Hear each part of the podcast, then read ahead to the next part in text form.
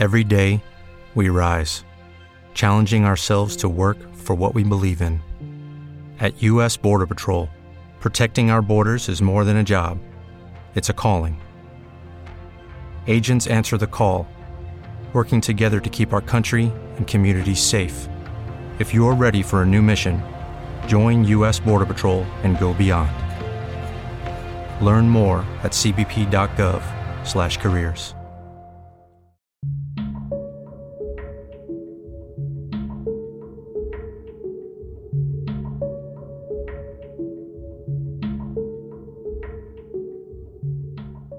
diario que se reproduce a continuación fue hallado en una casa abandonada, después de que el equipo forense fuera mandado a recoger pruebas para la investigación de un caso de asesinato y suicidio.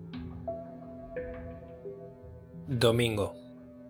Si ha habido algo que he aprendido a apreciar estos últimos meses, es la idea irracional de mi mujer de que todos los psicólogos mantienen su trabajo completamente apartado de su ámbito privado. Emily nunca cuestionó mis razones ni mis métodos, y cuando salía a la palestra que me sentía incómodo con ella husmeando, mantenerse alejada de territorio desconocido era una orden tácita que podías estar seguro de que iba a obedecer. Más para mi placer que para el suyo. A propósito de esto, yo era consciente de que las preguntas sin respuesta y su curiosidad innata hacían preguntarse a Emily qué es lo que tenía lugar entre las cuatro paredes de este pequeño despacho. Cada mota de polvo, cada marca de taza de café, vieja o reciente, cada golpe de los cajones del archivador y cada sonido de papeles siendo cuadrados tenía su propia historia, ¿no? Al fin y al cabo, no se la puede culpar. Solo estaba obedeciendo a su natural instinto territorial. Probablemente lo último que he sentido al recibir la llamada esta mañana ha sido sorpresa. Aún puedo ver con claridad la ansiedad llenando la cara del señor Krakowski en el momento que recibió la llamada de su médico hace casi cuatro años. Y lo único que me sorprendió honestamente es cómo había podido sobrevivir hasta entonces. Preferiría pegarme un tiro que saber que me tocan cuatro años de mal vivir con el diagnóstico de cáncer de pulmón. Por otro lado, la fuerza de voluntad de Chucky se sobrepuso al debilitante torbellino del cáncer, y continuó con sus deberes diarios con una máscara de normalidad, a pesar de que aquella carga ardua lo estaba destrozando de dentro a fuera. Era un excelente empleador y un jefe sensato. Bueno, lo era en nuestros términos, en cualquier caso. Si esta muerte anunciada hubiera llegado una semana antes, me hubiera dado una coartada perfecta. De verdad espero que Emily y los niños disfruten Florencia por unos pocos días, y solo lamento no poder advertirles de que aprovechen la experiencia italiana todo lo que puedan sin levantar las sospechas de mi ya de por sí recelosa mujer. ¿Aún quedan muchos vuelos disponibles? Tenemos dinero de sobra para comprar otro billete. Pero es que los niños y yo queremos que estés aquí. Estas son algunas de las muchas reprimendas que me ha tocado escuchar estas semanas, y por mucho que me apeteciera estar con mi familia, Fisi me ha dado las órdenes y el honor de llevar a la práctica sus últimas ideas, en lo que se espera que sea su más controvertido y rompedor experimento hasta la fecha. Aislamiento, supervivencia, falta de medios, encierro, deshumanización. Todo esto se espera que florezca en el despiadado experimento Perros muriendo de hambre. El desánimo será la clave. Lunes. ¿Cómo sería el Homo sapiens a día de hoy si la virtud de la humanidad jamás hubiera existido o se hubiera desarrollado más tarde de lo esperado? Esta intrigante idea lleva apareciendo por mi cabeza desde que tenía unos 16 años, y es todo lo que atesoraba en ella mientras sonreía, decía adiós con la mano y daba falsas palabras de consuelo a mi crédula familia mientras salían de casa para coger el vuelo de las 5 en punto esta mañana. Pensé en cómo estas vacaciones no tenían ningún valor para la supervivencia humana, ningún beneficio para nuestra naturaleza, y sencillamente servían para satisfacer la necesidad de entretenimiento de la mente humana desarrollada por la propia humanidad. Cuando piensas mucho en ello en un periodo corto de tiempo, es en realidad aterrador pensar la cantidad de ámbitos en los que la humanidad toma parte, por la virtud como fin en sí mismo. Creo que un excelente ejemplo de esto lo podemos encontrar en la religión. Siempre he visto la religión como un valor que nunca está del todo realizado o satisfecho. En mi opinión, ninguna creencia puede tener demasiados miembros o incluso demasiadas misiones a las que servir. Da igual quién sea o lo que sea que sus seguidores sirven. No importa que quienes guían a sus seguidores tengan buenas intenciones o ansia de tener poder sobre ellos, no es relevante. ¿Cuál es el resultado? O te conviertes en la religión más grande del mundo, con 2.000 millones de miembros activos e inactivos, o todos tus miembros acaban muertos o arrestados en una escalofriante escena en Waco, Texas. La gente que sigue rigurosamente a estas religiones organizadas lo está haciendo por un único motivo, autorrealizarse. Para un día ir al cielo, al Hanat, reencarnarse, etc.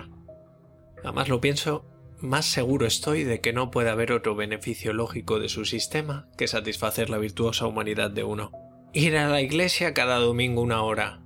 Ayunar durante el día por... Eh, ¿Cuánto es? ¿Dos semanas? ¿Un mes, quizá?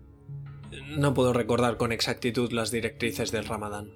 Irrelevante en cualquier caso, porque el compromiso varía en extremo, pero creo que el principio subyacente en todos ellos es relativamente similar.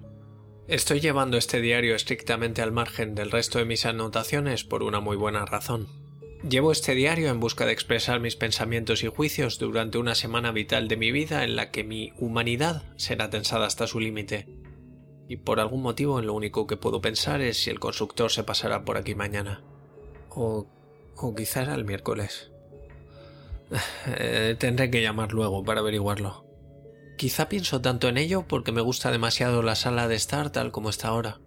La repisa de la chimenea, el sofá de cuero azul y los dos robustos sillones que lo acompañan, la imponente vitrina llena de chorradas de lujo, reliquias familiares y recuerdos. Recuerdos. En cualquier momento de las siguientes horas que sea que falten para que llegue el constructor, puedo entrar y acudirán a mí imágenes de primeros pasos, rodillas raspadas y lágrimas, películas románticas con vino, chocolatinas y luz titilante de televisor en la habitación oscura y días lluviosos con juegos de Monopoly sin terminar. Todo me va a llegar en flashes y no puedo evitar aceptarlo de buena gana. Nuevos recuerdos.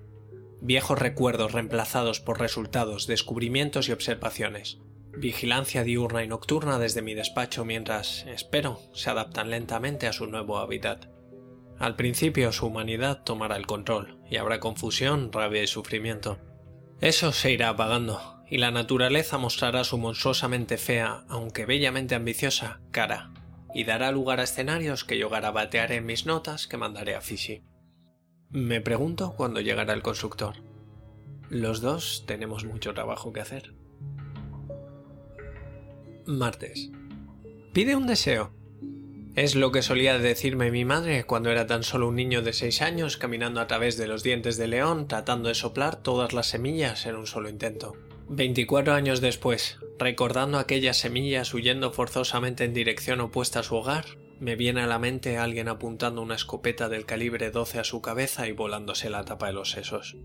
Su cabeza disolviéndose en pequeños pedazos viscosos rosa y rojo, no volando, sino hundiéndose rápidamente en el muro y en el techo. No soy lo bastante paranoico como para poseer una pistola ahora mismo, pero quizá a medida que el tiempo pase la paranoia se convierta en sentido común y me someteré a lo que ahora es solo una propuesta temerosa. El constructor ha venido hoy y se ha llevado todo. Ha sido ruidoso a ratos, pero ha estado bien tener algo de sonido ambiente, ya que empezaba a incomodarme mi recién adquirida soledad, como una picadura que no puedes dejar de rascarte. La habitación se encuentra ahora vacía, dándole una hora siniestra. Las puertas de acero serán instaladas mañana y las paredes serán pintadas de blanco. El viejo de la casa de al lado me ha lanzado una mirada preocupada al verme hoy. Hizo aparecer una sonrisilla en su cara mientras regaba sus plantas con su sombrero de flores, pero he podido detectar cierta aprensión bajo esas mejillas agrietadas y sonrosadas. Quizás sabe lo que tramo. O quizás la evidente falta de sueño que arrastro y que me da un aspecto inquietante. Quizá debería aprender algo de interpretación de mi adorable vecino. El experimento de la prisión de Stanford es algo que me ha fascinado durante mucho tiempo. Resumiéndolo a lo básico, 24 estudiantes varones encarcelados, con roles repartidos de guardias y prisioneros. No se necesitó mucho tiempo para que aparecieran la tortura psicológica y el abuso. Salió terriblemente mal, por supuesto, Tan solo tras seis días después de comenzado, los que tenían el rol de guardias deseaban más. Tenían poder, tenían control.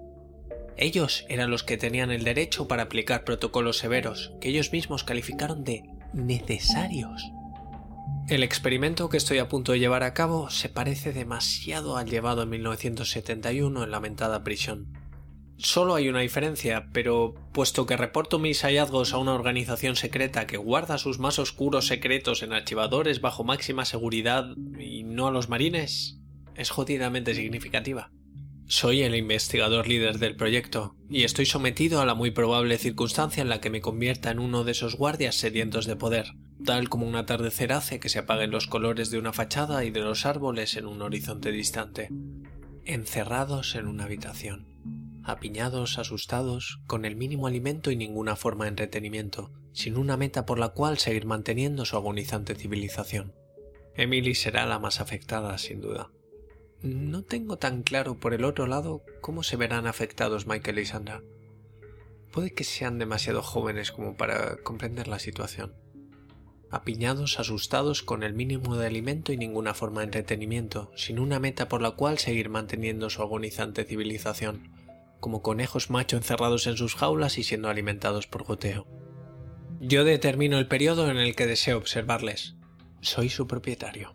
Fueron mi familia en algún momento, pero ahora todo lo que son para mí son ratones blancos corriendo en sus ruedas en una gran jaula de plástico. Miércoles. He pagado más de 10.000 por la reforma del cuarto y la odio. Es... es horriblemente sereno, llegando a ser sobrecogedor. Su silencio es abrumador y la tranquilidad que transmite acaba resultando siniestra. Es perfecto. Es justo lo que necesito para sacar mi trabajo adelante. Me he dado a mí mismo el visto bueno. Por desgracia, tan pronto he comprendido que he reducido una parte de mi casa a la más absoluta nada, me ha entrado un ataque de pánico y he corrido escaleras arriba con el sudor perlando mi frente, mientras tragaba el ya recurrente nudo en mi garganta. No tengo ni idea de por qué, pero no podía soportarlo. Hay una zona de mi casa con menos contenido que una bolsa de plástico al viento. Ha sido horrible.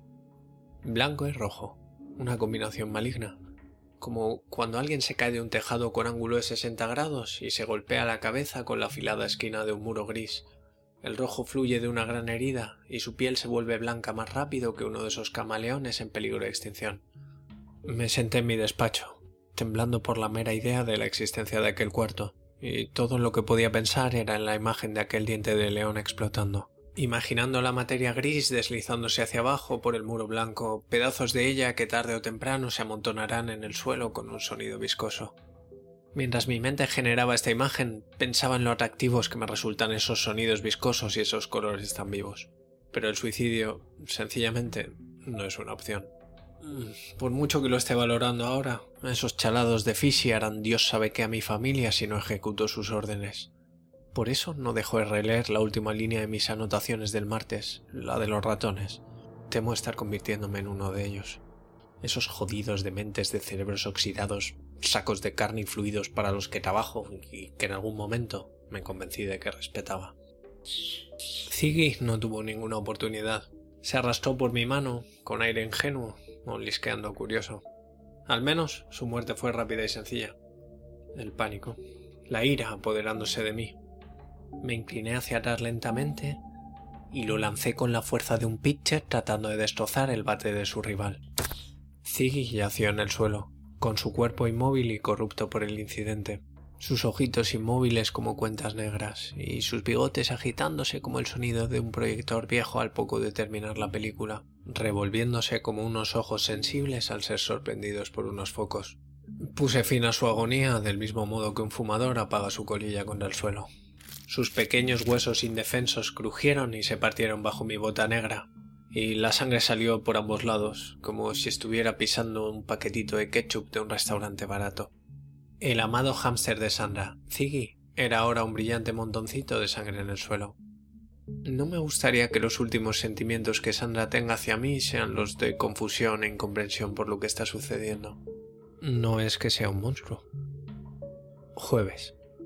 Dependiendo de la perspectiva de quien lo estés mirando, afeitarse esta mañana después de una noche en vela ha sido o bien una decisión mal valorada o un controvertido golpe de suerte.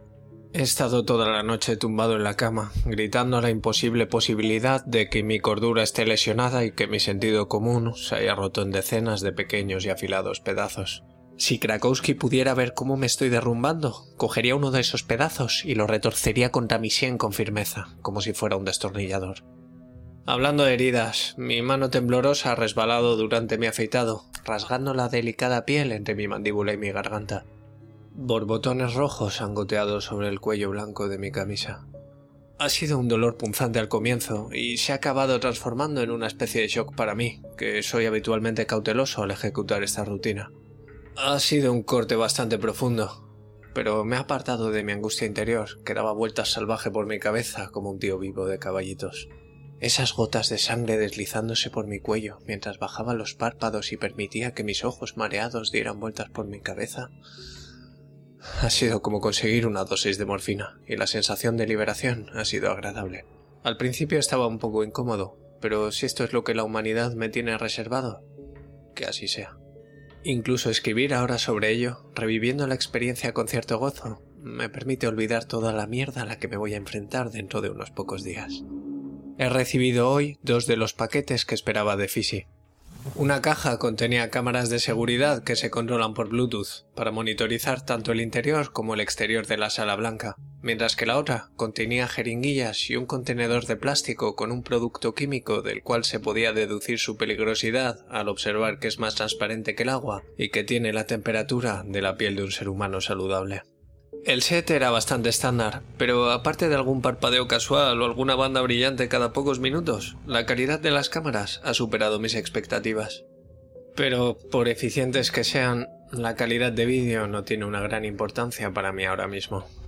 La idea de que estas cámaras de seguridad van a estar recogiendo imágenes día y noche por los próximos años me resulta, sinceramente, terrorífica.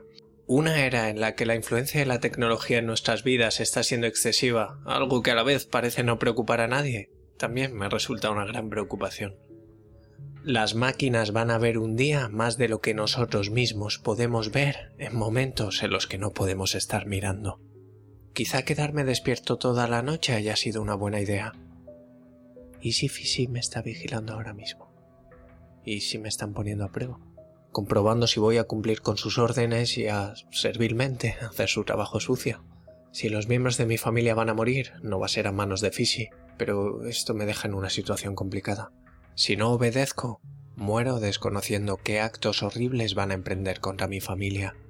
Si lo hago, sobrevivo. Pero ¿quién coño sabe qué va a suceder con ellos si están encerrados en esa habitación por tres putos años? Todo lo que puedo esperar es que logren sobrevivir a esa atrocidad y que no tengan que verme nunca más. Puedo vivir en algún lugar aislado en el que no suponga una amenaza para la sociedad o quizás pueda viajar a los cuarteles generales de Fisi y desparramar sus putos malignos cerebros contra las paredes. He hecho un agujero en la pared de un puñetazo, con lágrimas en los ojos. Me dije a mí mismo hace solo dos días que nunca iba a ser propietario de un arma. Me estoy estresando de nuevo. Nubes de granizo oscuro envuelven mis pensamientos y me estoy estresando de nuevo. El esparadrapo en mi cuello me pica y me estoy estresando de nuevo. He vuelto a mirar mi cara falta de sueño en el espejo. La herida, que aún está cerrando, está recubierta de unas motitas de polvo que parece sangre y me estoy estresando de nuevo. Creo que voy a hacerle un corte más. Es reconfortante saber que esas jeringuillas están en mi mesita de noche. Oh, eso ha estado genial. Creo que voy a ir a por el brazo. Demasiada sangre en el suelo, pero no puedo llamar a una ambulancia. Quizá porque estoy paranoico. Creo que debería conseguirme esa pistola. Creo que lo haré. Me arrepiento de todo. Viernes. Tengo un aspecto horrible. Hay una cicatriz enorme en mi mandíbula y muchos pequeños cortes en la parte superior de mi brazo izquierdo de cuando me dejé llevar anoche. Esta es la primera vez que escribo en este diario durante el día, y a juzgar por la luz que hay fuera y por la época del año, diría que son sobre las tres. He mirado el reloj que hay en el piso de abajo. Las tres y veintiuno. Literalmente me he despertado hace veinte minutos y estoy realmente mareado. Me desmayé por la pérdida de sangre.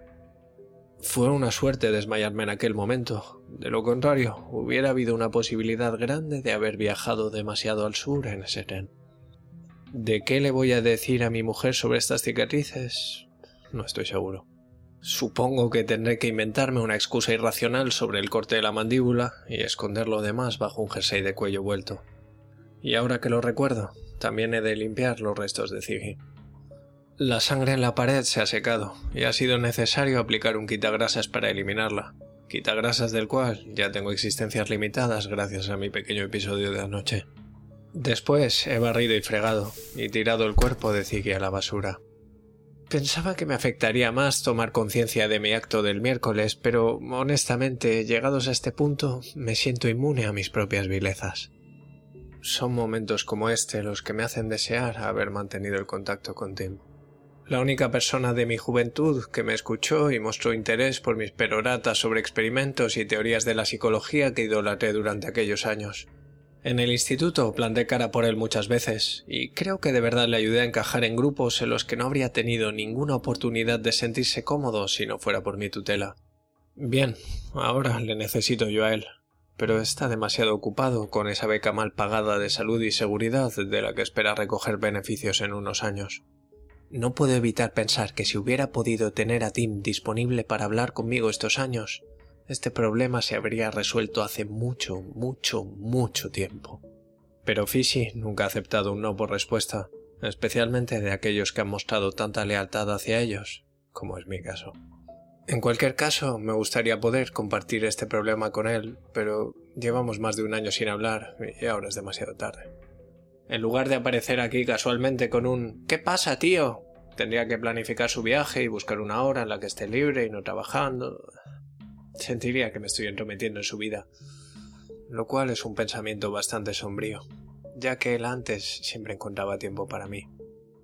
Aún recuerdo el día que me acerqué a él en la cola de la máquina de vending y le pregunté ¿Estarías dispuesto a saltarte la cola ahora mismo si supieras que solo queda una chocolatina más? Si le hubiera preguntado esto a cualquier persona, me hubiera lanzado una mirada horrorizada. Tim era distinto. Tenía una especie de respeto intrínseco hacia todo el mundo, aunque le hubieran hecho sentir incómodo previamente. Respeto, paciencia y pasividad eran sus más apreciadas cualidades y virtudes, que en ocasiones se volvían irritantes si pasabas con él mucho tiempo, pero que echabas de menos si no lo hacías. Aunque hay una posibilidad del 99,9% de que esto no suceda, desearía que él sencillamente apareciera y me rescatara de esta pesadilla en la que estoy inmerso ahora mismo, que es como un remolino de alquitrán fundido. Hace unos días hablaba de cómo el desarrollo de la humanidad tenía locas y perturbadoras consecuencias si pensabas en ellas el suficiente tiempo.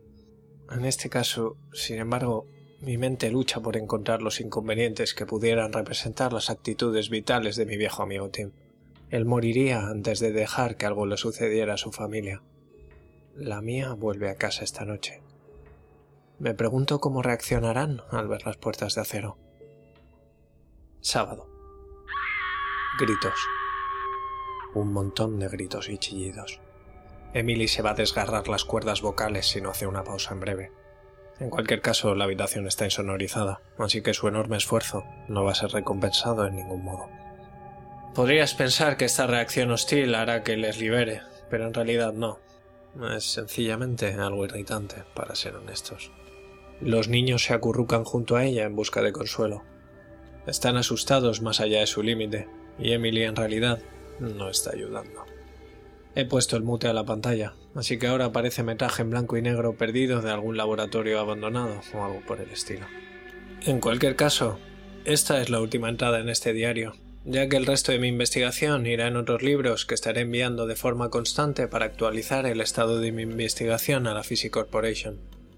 La investigación no ha de contener nada de corte personal o sesgado, tiene que estar estrictamente basada en hechos documentados. Cada día ha de ser grabado en cintas y las notas e hipótesis se almacenarán en una carpeta etiquetada como experimento. Perros muriendo de hambre. Por petición de una compañera, tomaré notas que guardaré en la carpeta como parte de mi investigación. Quieren un estudio mínimo del guardián, ya que lo consideran innecesario por algún extraño motivo lo ven irrelevante. En cualquier caso, he decidido reescribir esto en un trozo de papel y lo he guardado en la carpeta. Nuevos recuerdos. Viejos recuerdos reemplazados por resultados, descubrimientos y observaciones. Vigilancia diurna y nocturna desde mi despacho mientras, espero, se adaptan lentamente a su nuevo hábitat. Al principio su humanidad tomará el control y habrá confusión, rabia y sufrimiento. Eso se irá apagando, y la naturaleza mostrará su monstruosamente fea, aunque bellamente ambiciosa, cara. y dará lugar a escenarios que yo garabatearé en mis notas que mandaré a Fishy. En cuanto al diario, ahora tiene un valor sentimental para mí. Lo dejaré guardado con llave en el archivador. Quizá un día lo relea y pueda revisitar mis pensamientos de la semana anterior a lo que podría ser un muy importante y rompedor experimento en mi carrera en la psicología. Poco ortodoxo, definitivamente. Ambicioso, habrá que esperar y ver los resultados. Emily sigue chillando. Este diario fue encontrado en el piso de arriba junto al cuerpo del suicida.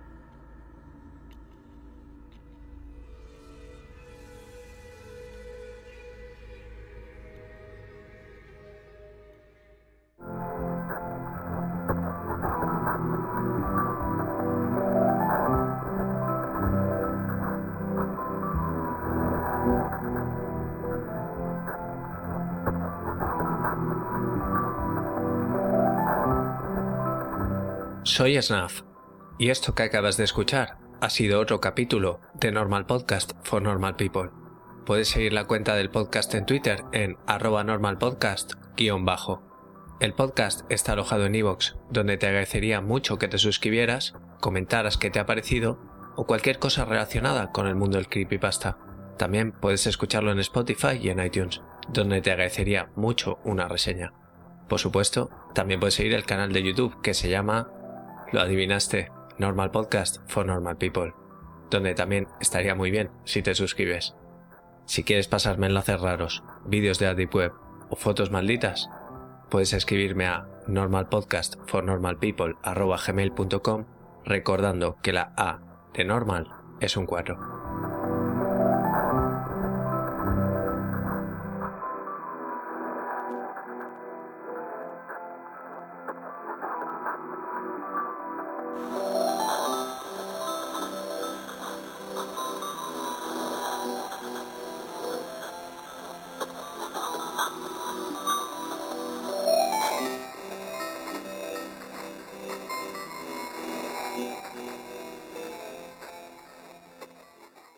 ¿No se merece tu familia lo mejor? Entonces, ¿por qué no los mejores huevos? Ahora, Egglands Best están disponibles en deliciosas opciones. Huevos clásicos, de gallina libre de jaula y orgánicos de Egglands, que ofrecen un sabor más delicioso y fresco de granja que le encantará a tu familia. En comparación con los huevos ordinarios, Egglands Best contiene la mejor nutrición como 6 veces más vitamina D, 10 veces más vitamina E y el doble de omega 3 y B12. Solo Egglands Best. Mejor sabor, mejor nutrición, mejores huevos. Visita egglandsbest.com para más información.